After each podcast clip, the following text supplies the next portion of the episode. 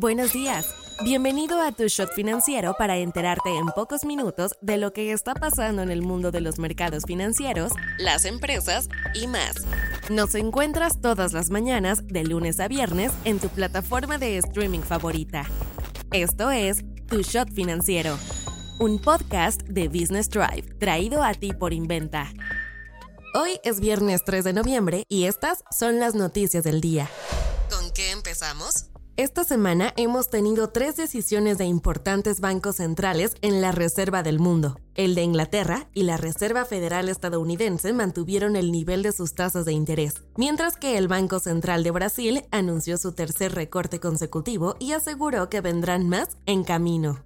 La semana pasada, el Banco Central Europeo también había pausado sus aumentos tras una racha sin precedentes de 10 subidas consecutivas. ¿Qué significan estos movimientos? Que tras dos años de que los encargados de las políticas monetarias en el mundo le dieran con todo al aumento en las tasas de interés para luchar contra el alza en los precios. La inflación no ha vuelto a los niveles esperados en ninguna parte del mundo, pero la evidencia es que lo peor ya está quedando atrás. Sin embargo, también hay muestras de que los precios se están asentando en vez de seguir en trayectoria descendente, por lo que muchos bancos mantienen el discurso de constante vigilancia. Por ejemplo, el presidente de la Reserva Federal, Jerome Powell, mencionó esta semana que el proceso para reducir la inflación todavía tiene un largo camino por recorrer.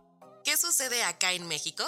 Banxico se prepara para entrar en escena con su nueva decisión de política monetaria este 9 de noviembre, en lo que no deberíamos esperar cambio alguno. Es más, el consenso de analistas es que el primer recorte del Banco Mexicano lo veremos hasta mayo del 2024.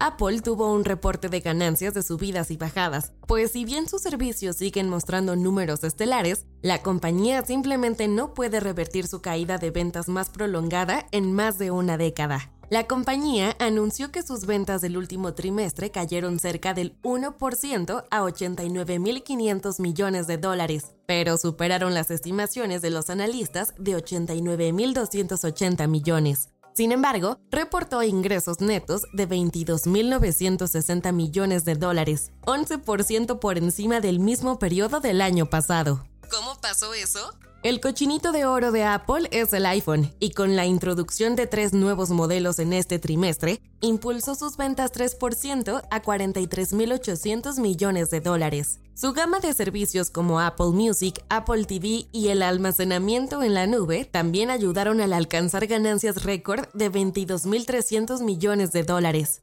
Pero las ventas del resto de sus negocios y productos como Mac, iPad, Apple Watch y AirPods cayeron 5%. Apple ya suma cuatro caídas trimestrales consecutivas en sus ingresos totales. Una de las principales causas es que la compañía ha perdido terreno en China, uno de sus históricos mercados más fuertes, porque Huawei ha resurgido dentro de su propio país. Inventa Financial Services es una empresa mexicana creada en el 2010 en la Ciudad de México con el propósito de brindarle a personas y empresas un respaldo financiero sólido para desarrollar sus proyectos empresariales, personales y o profesionales por medio de un trato personalizado y sin trámites complicados. No te vayas sin saber estas. La Comisión Federal de Electricidad emitirá deuda financiera por 10 mil millones de dólares el próximo 5 de diciembre, según un documento preliminar enviado a la Bolsa Mexicana de Valores. Volaris anunció el despido de 200 empleados como parte de un proceso de ajustes operativos debido a que parte de su flotilla de aeronaves continúa bajo una revisión de motores. La empresa petroquímica mexicana Orbia cerró un acuerdo con la belga Solvay para construir dos plantas en Estados Unidos para producir químicos utilizados en la fabricación de baterías eléctricas. China comenzará a exigir a influencers con más de 500.000 seguidores que utilicen sus nombres reales. De acuerdo al gobierno de China, estas reglas fomentarán conversaciones en línea más reflexivas y calculadas, mientras que expertos lo ven como una última estocada a la libertad de expresión. La Comisión Federal de Comercio estadounidense acusó a Amazon de utilizar algoritmos para elevar sus precios y aumentar ilegalmente sus ganancias por más de mil millones de dólares.